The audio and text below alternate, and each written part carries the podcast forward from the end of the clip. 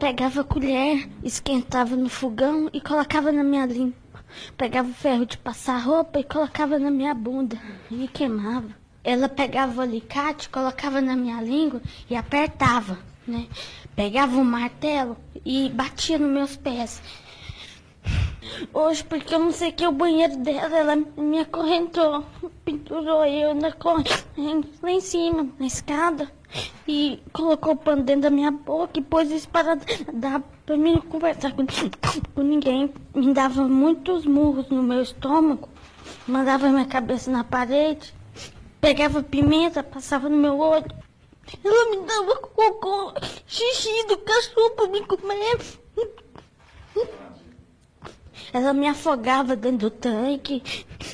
Eu comecei a chorar. Sábado, ela chegou, mandou a Vanice pegar cinco sacolas, colocou na minha cabeça e amarrou e deixou sem respiração.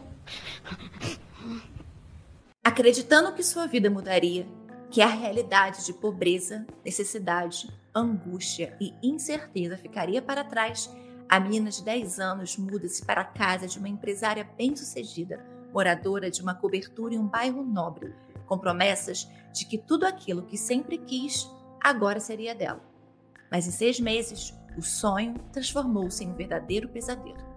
O episódio de hoje é o caso Lucélia Rodrigues. Oi, pessoas, tudo bom? Primeiramente, sejam bem-vindos. Meu nome é Gisele e esse é o Sob Investigação. Conforme prometido, estamos com sorteio em comemoração ao primeiro ano do Sob Investigação lá no nosso Instagram, arroba sob investigação. Dessa vez, estamos sorteando o livro Serial Killers, Anatomia do Mal, de Harold Chester, da Dark Side. Um dos livros mais completos sobre serial killers que existem em português. Sem contar que é um livro muito bem feito e lindo, como todos da Dark Side, né? Ela arrasa demais. As duas regras de participação estão no post fixado, então participem. Antes de mais nada, não esqueçam de deixar a avaliação de vocês, caso você esteja ouvindo no Spotify ou na Apple Podcast. Eu amaria se fossem cinco estrelas, mas o importante é que vocês avaliem. Isso ajuda não só a plataforma a entender que vocês estão ouvindo e gostando, como também me ajuda a saber se vocês realmente estão gostando.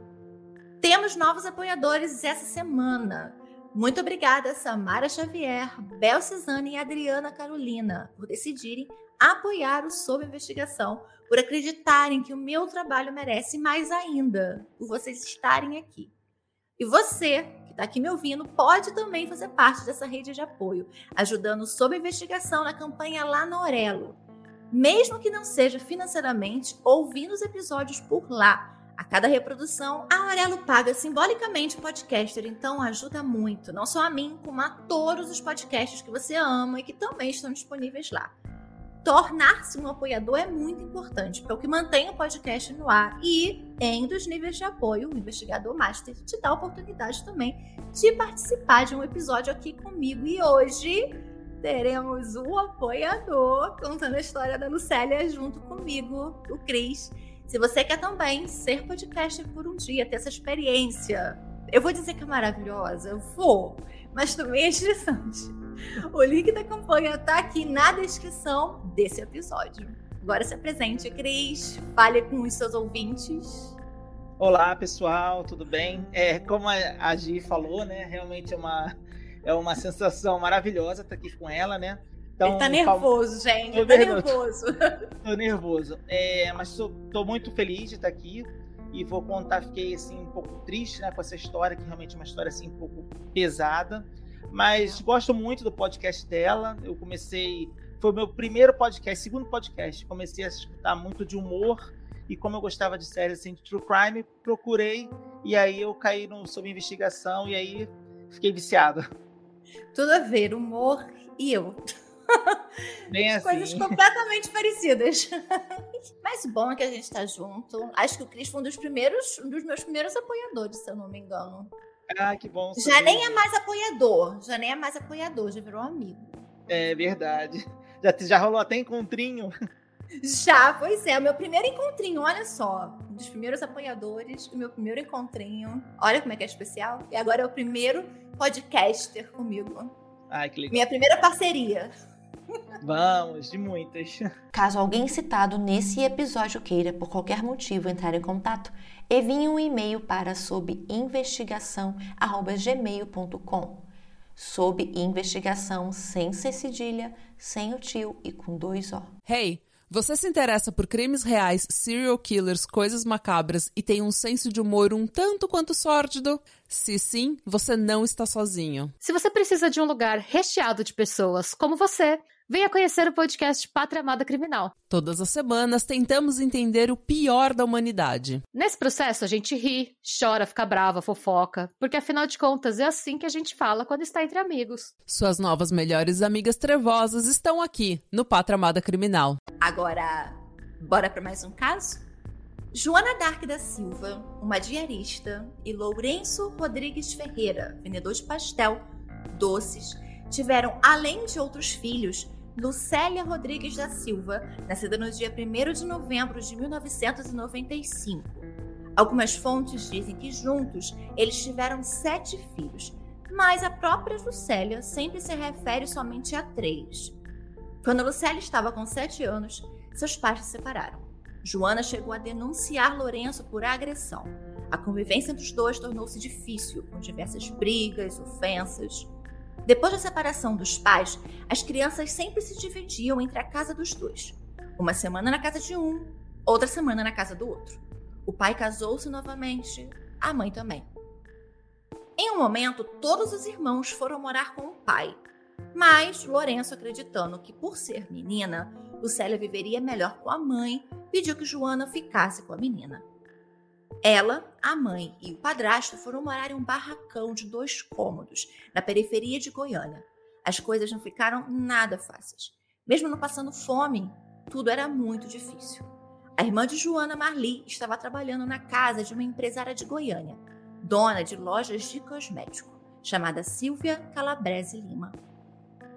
Silvia Calabrese era casada há 23 anos com Marco Antônio Calabrese Lima.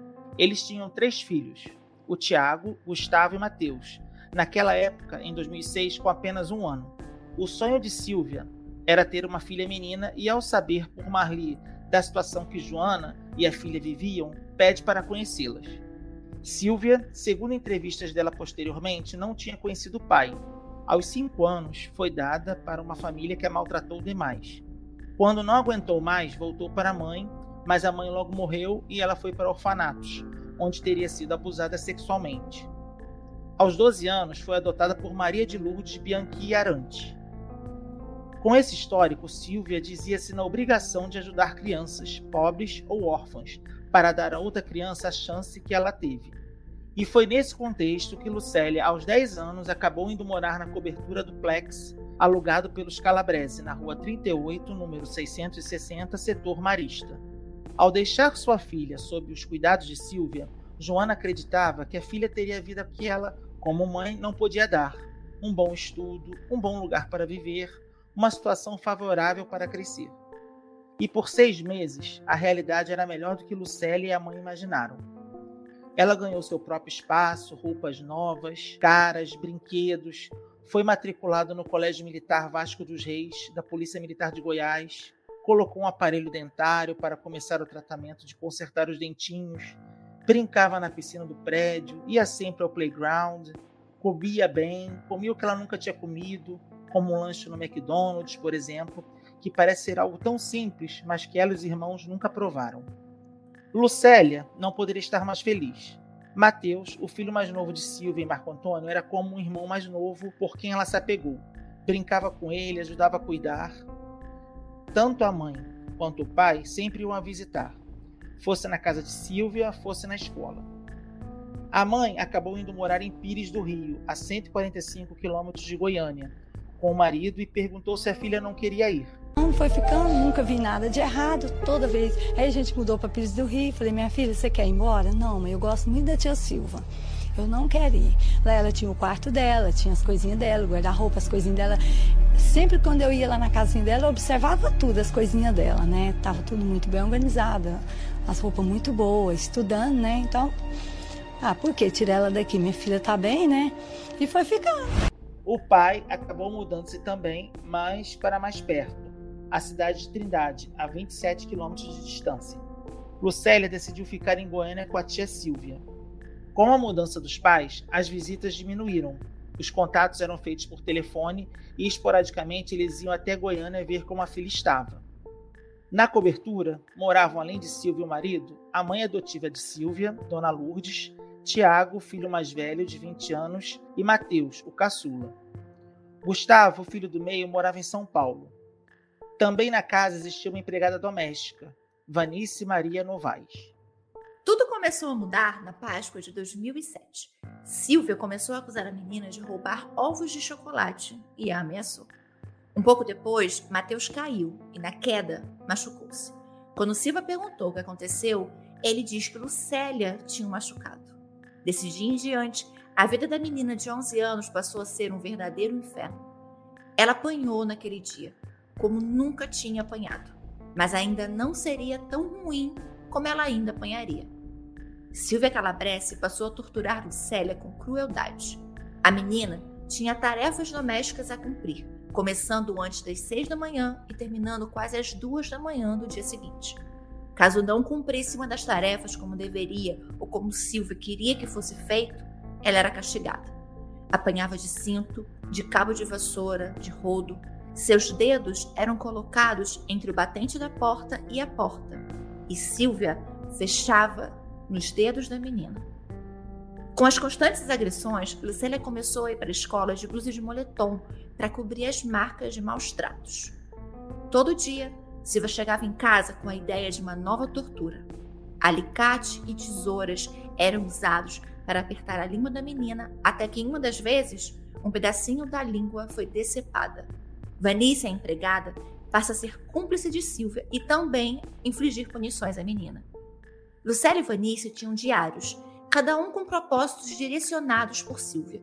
Lucélia precisava anotar todas as suas tarefas e os horários em que começou e terminou cada uma, inclusive o tempo que levou no banheiro.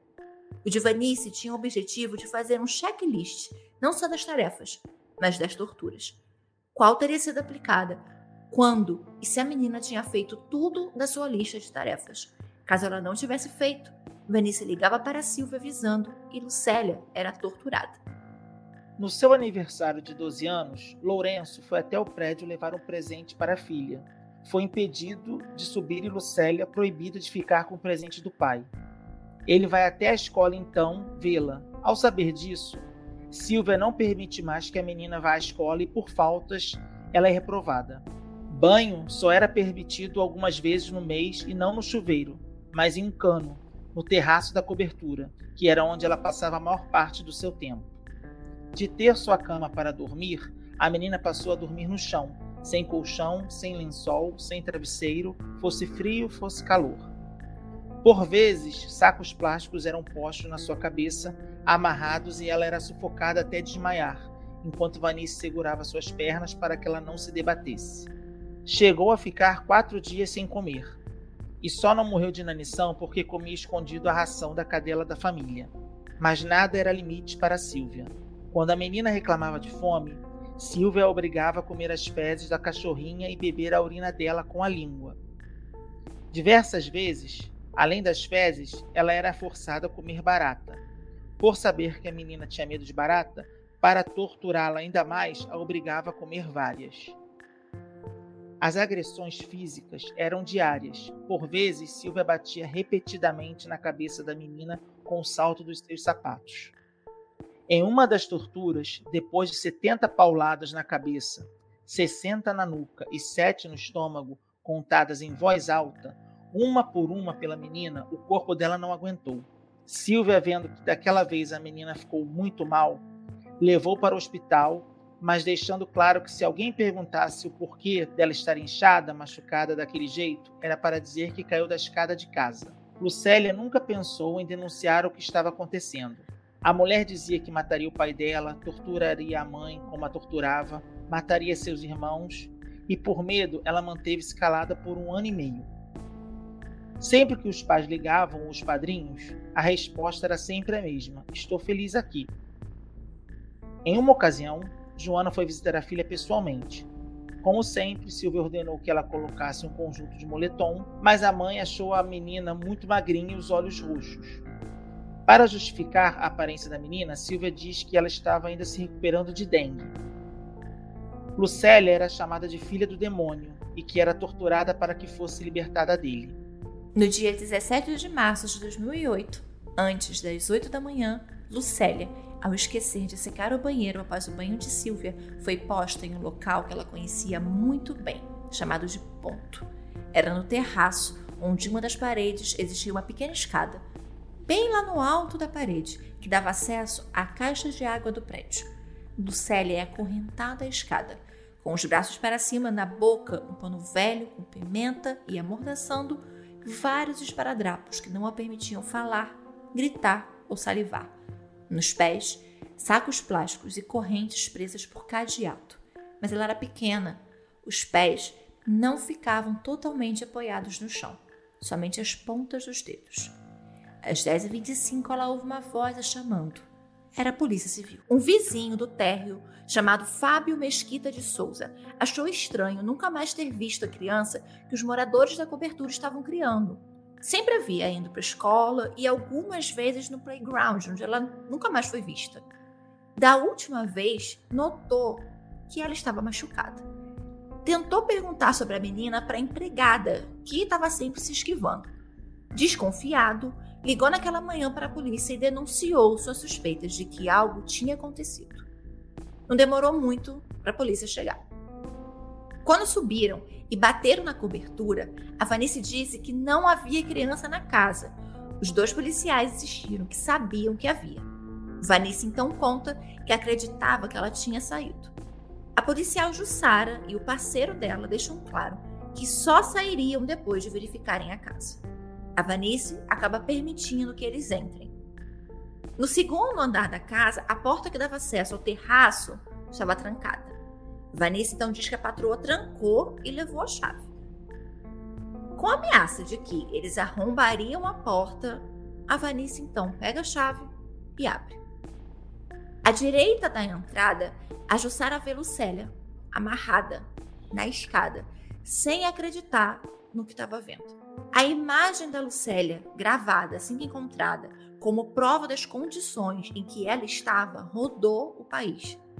Silvia, que não estava quando a polícia entrou na casa, chegou, talvez avisada por Vanice. Ela foi presa logo na entrada do prédio.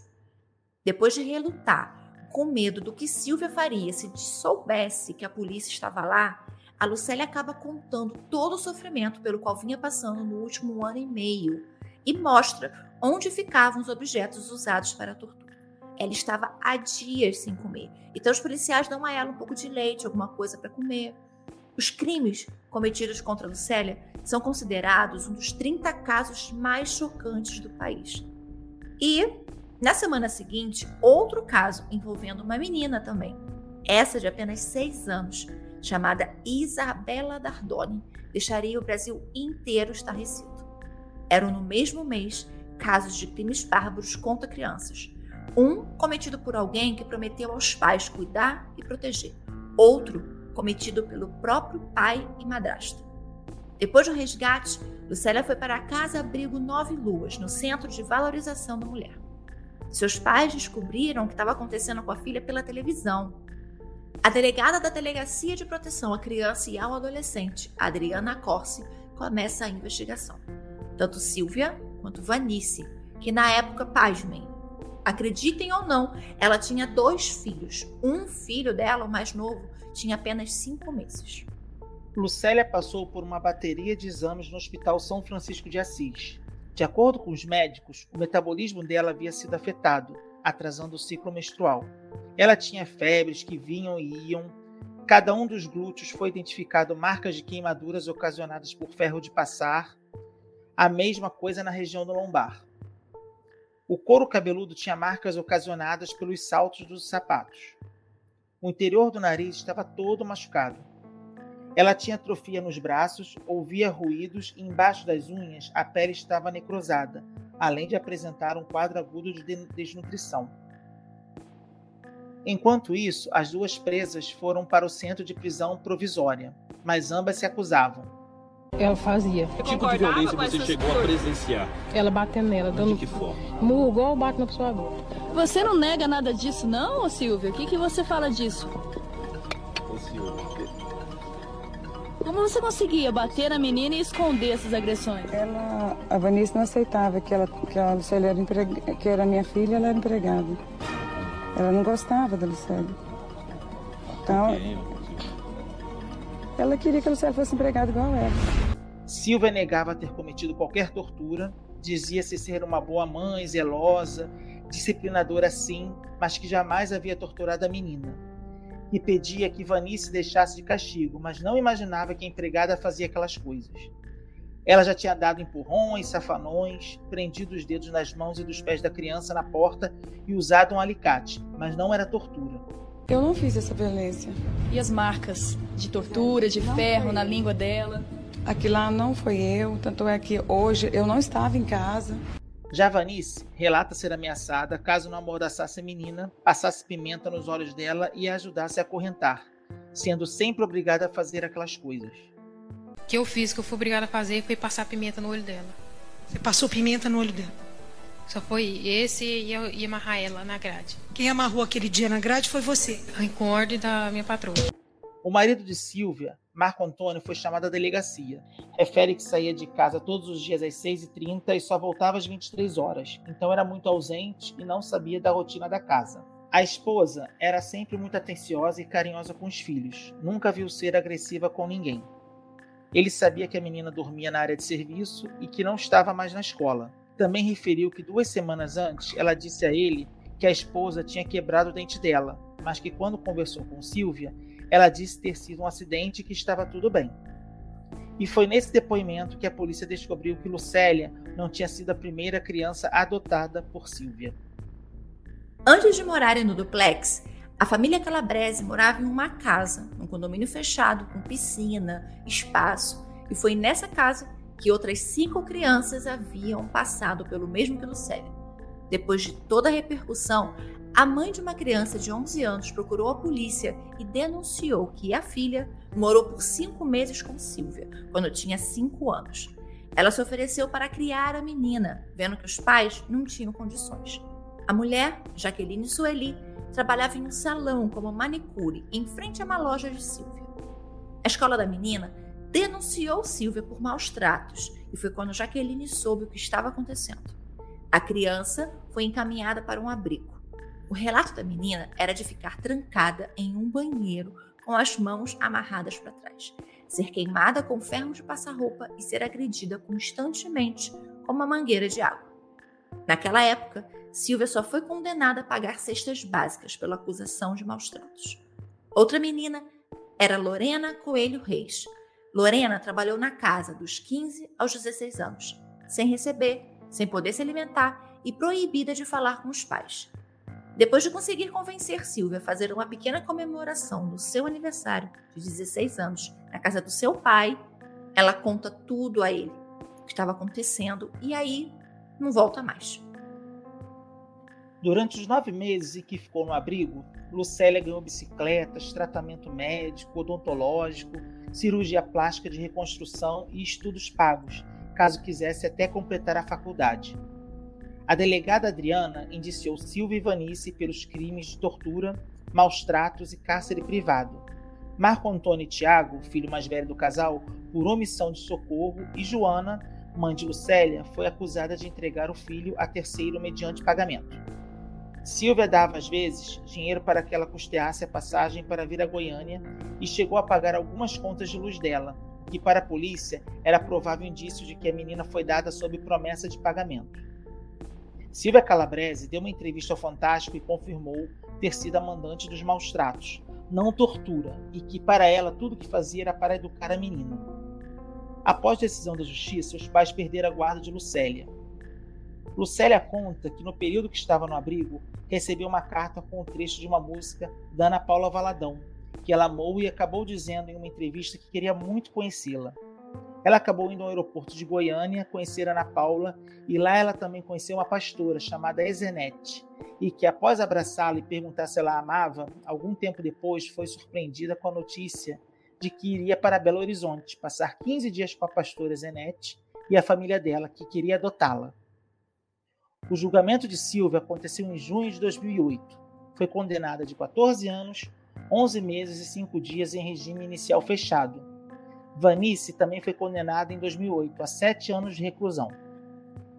Marco Antônio foi condenado a um ano e oito meses, comutados em serviços comunitários. Joana e Tiago acabaram sendo absolvidos das acusações.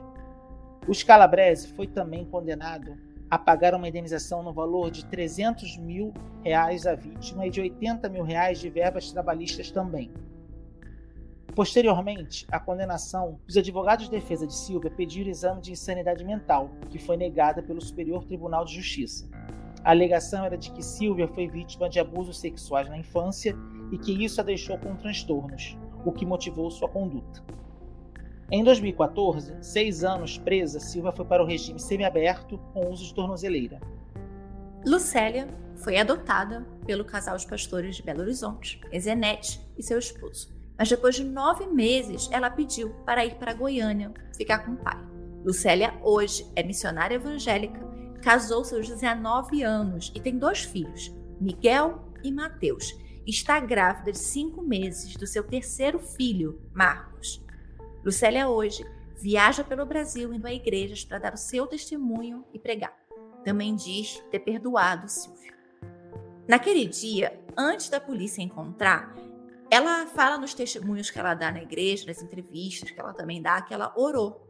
E aí ela disse a Deus. Eu achei importante trazer isso aqui. Abre aspas. Papai do céu, por que eu estou nesse lugar? Por que eu estou aqui?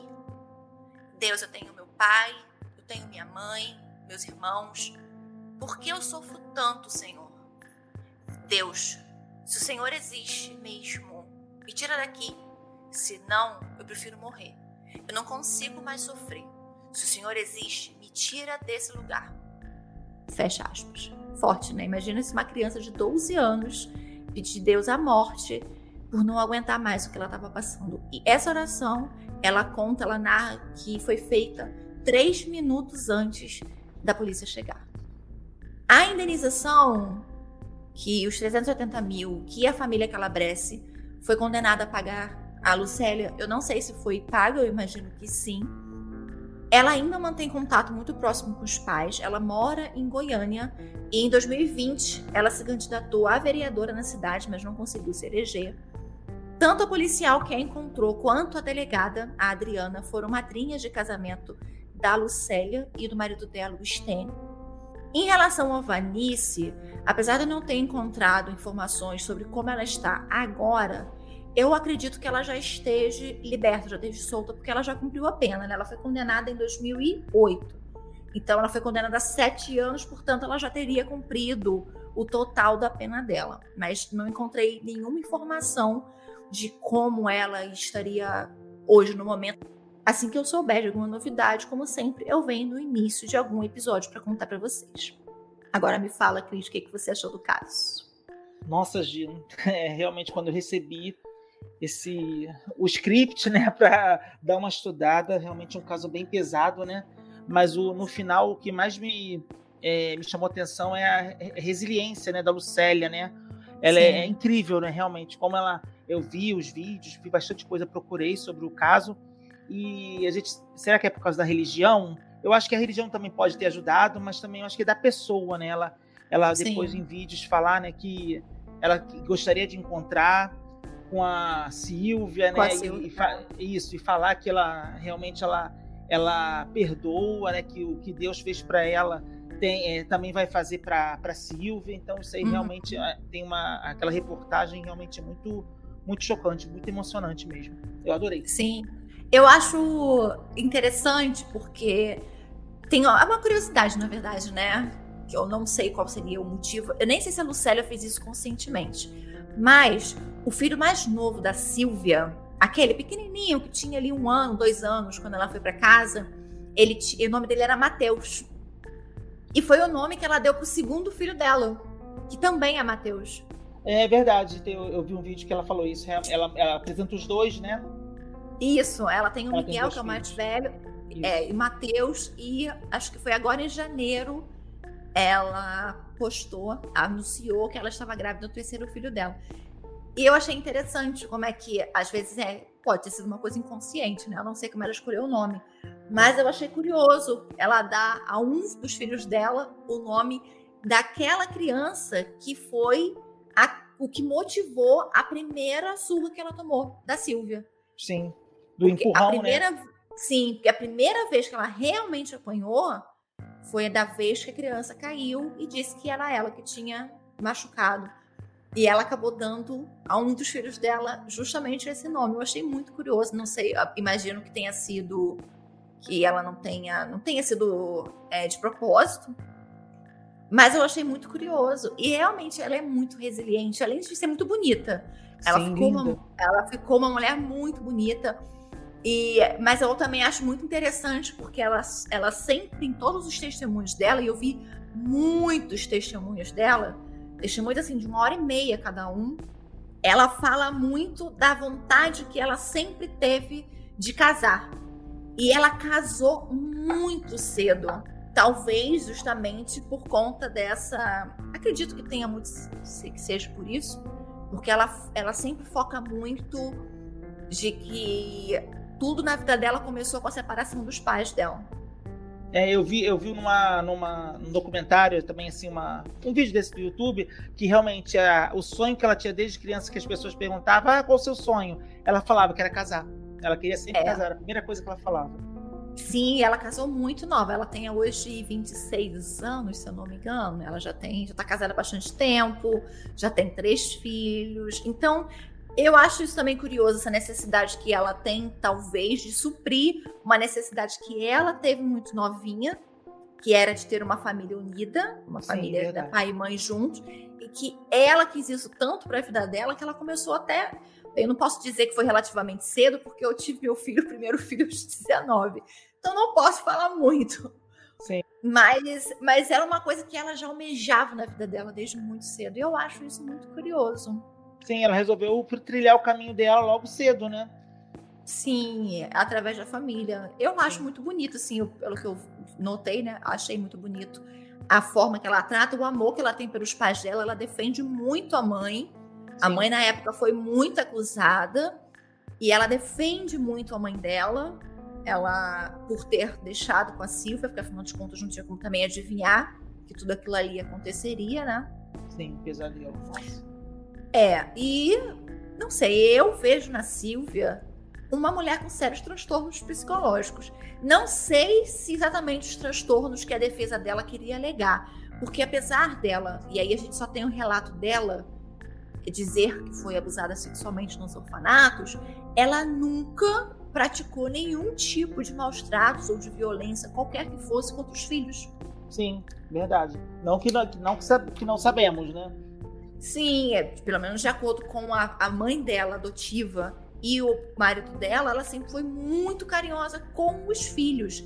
Mas é também, mas sabe que é uma coisa também, um fato interessante que pode ser uma coisa da minha cabeça, mas todas as crianças, ela teve três filhos, homens, e ela sempre dizia que o sonho dela era ter filhas meninas.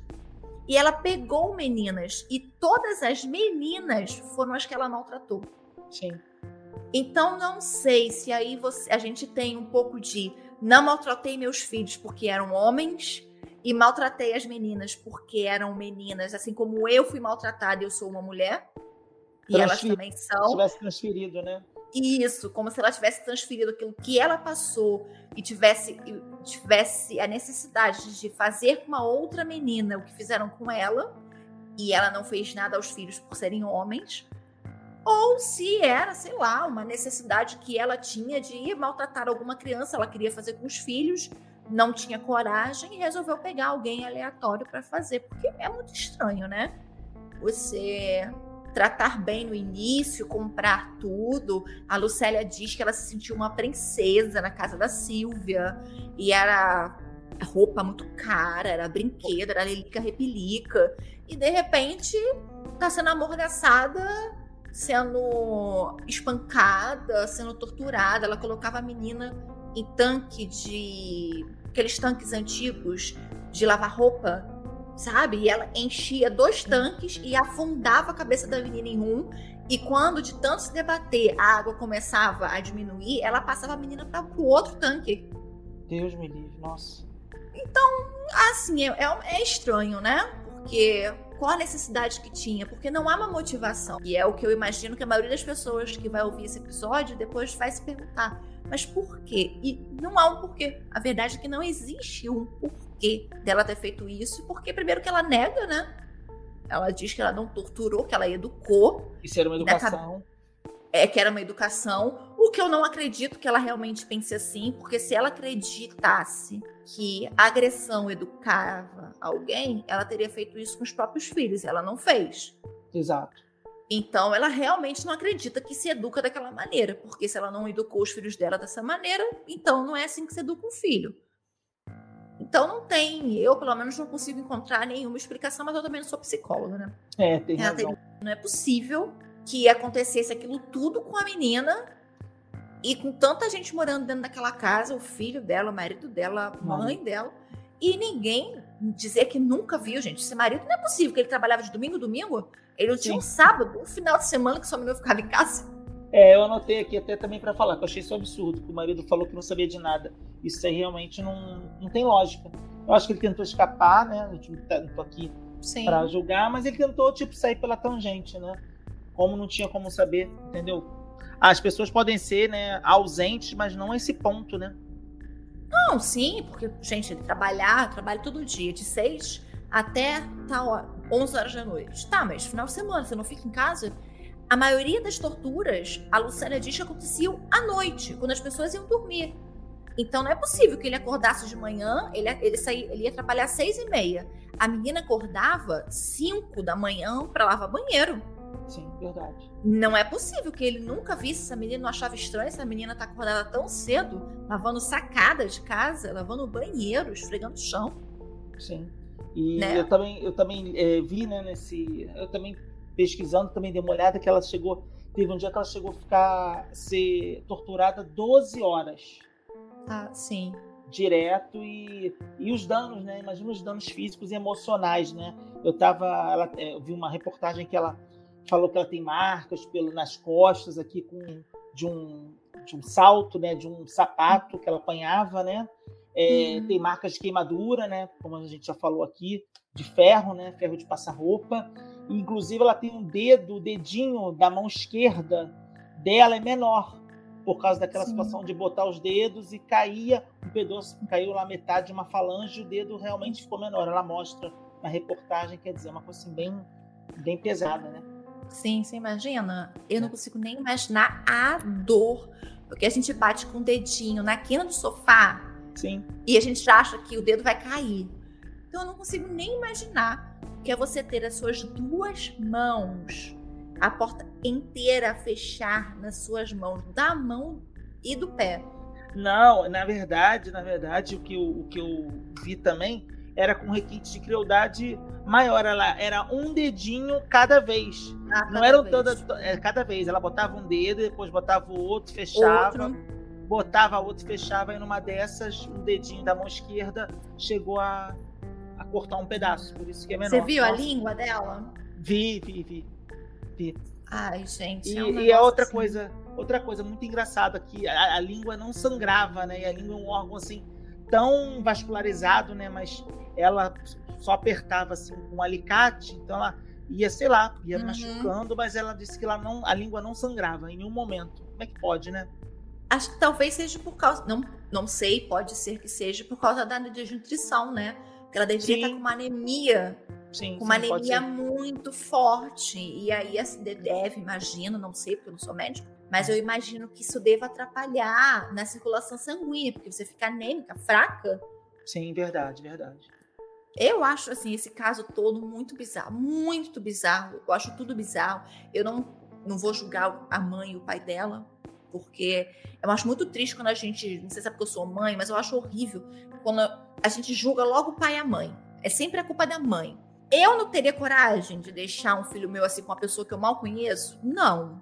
Eu não Verdade. teria coragem.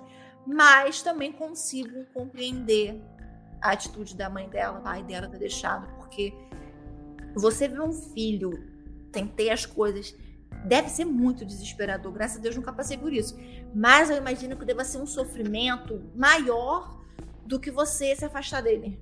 Sim, sim. Né? Ela, e elas realmente passavam por uma situação muito difícil. Mas graças a Deus, e nisso eu tenho que dizer que eu admiro muito a fé da Lucélia. Ela, se você percebeu, toda a reportagem do lugar que ela vai, ela sempre começa a pregar. Ah, ela sempre começa, ela sempre começa a pregar. Tem sempre uma palavra ali de Sempre. ajuda, de apoio. de, per- é, de perdão e tal. E eu acho isso muito bonito, porque independente de- do, do que a gente acredite ou não, se a gente é, acredita naquilo ou não, se você inclusive acredita em Deus ou não, mas você vê que aquilo foi que salvou a vida dela, essa crença forte dela Sim. que ela tem de que Deus ouviu a oração que ela fez e que Deus não demorou nem quatro minutos, Deus mandou alguém para salvar ela. Verdade. E é muito forte, né? Eu, eu não consigo nem imaginar como é que, como é, que é para uma criança pedir a Deus um negócio, pedir a Deus para morrer, porque não aguenta mais passar pelo que, ele, que ela tava passando. Realmente, assim, nossa, é muito ela ter sobrevivido, ter superado, tá bem Verdade. hoje. Realmente, assim, é de uma coragem, de uma garra que eu ainda não vi, eu ainda não vi igual. Não Também vi. não. Ela realmente, ela realmente, assim, eu fiquei impressionada. Não só com a história dela de antes, mas a história dela toda depois, realmente. É um caso, assim, é, uma guerreira. Sim, eu também, também foi o mesmo pensamento. E ela falar que ela, infelizmente, a parte, os danos físicos persistem nela, mas os danos emocionais não existem mais. Que ela perdoou e, e realmente ela não sente nada. Ela gostaria muito, ela, eu vi em duas ocasiões. Um vídeo ela acha não, ela acha que não está preparada para rever a Silvia e no outro ela queria sim encontrar a Silvia. Ela sabe que ela está em Goiânia é, morando, mas ainda não teve esse reencontro, vamos dizer assim, né? Não sei nem se vai ter, né? É, que já passou tantos anos ainda não se viram, né? Sim, sim. E tomara que não se vejam. Eu, pelo amor de Deus. Também. Não sei que bem que isso, não sei que bem que isso traria ela, mas se, acalmar, se é uma coisa que acalmaria o coração dela, né? Sim, sim. Esse foi o caso de hoje, gente. Não esqueçam, nos vemos no próximo domingo e não deixem de participar do sorteio que está no post fixado lá no nosso Instagram. No próximo episódio é o último da temporada, então logo no começo do episódio eu vou contar para vocês como é que vai ser esse período de férias, que não são bem férias, mas vai ser um período de férias do podcast. Eu vou explicar para vocês como vai funcionar, se a gente vai ter algum episódio. Eu tô pensando em algumas coisas, mas a gente conversa melhor no próximo domingo, que a gente vai ter mais tempo. Nos vemos então no próximo domingo, último episódio da temporada, gente.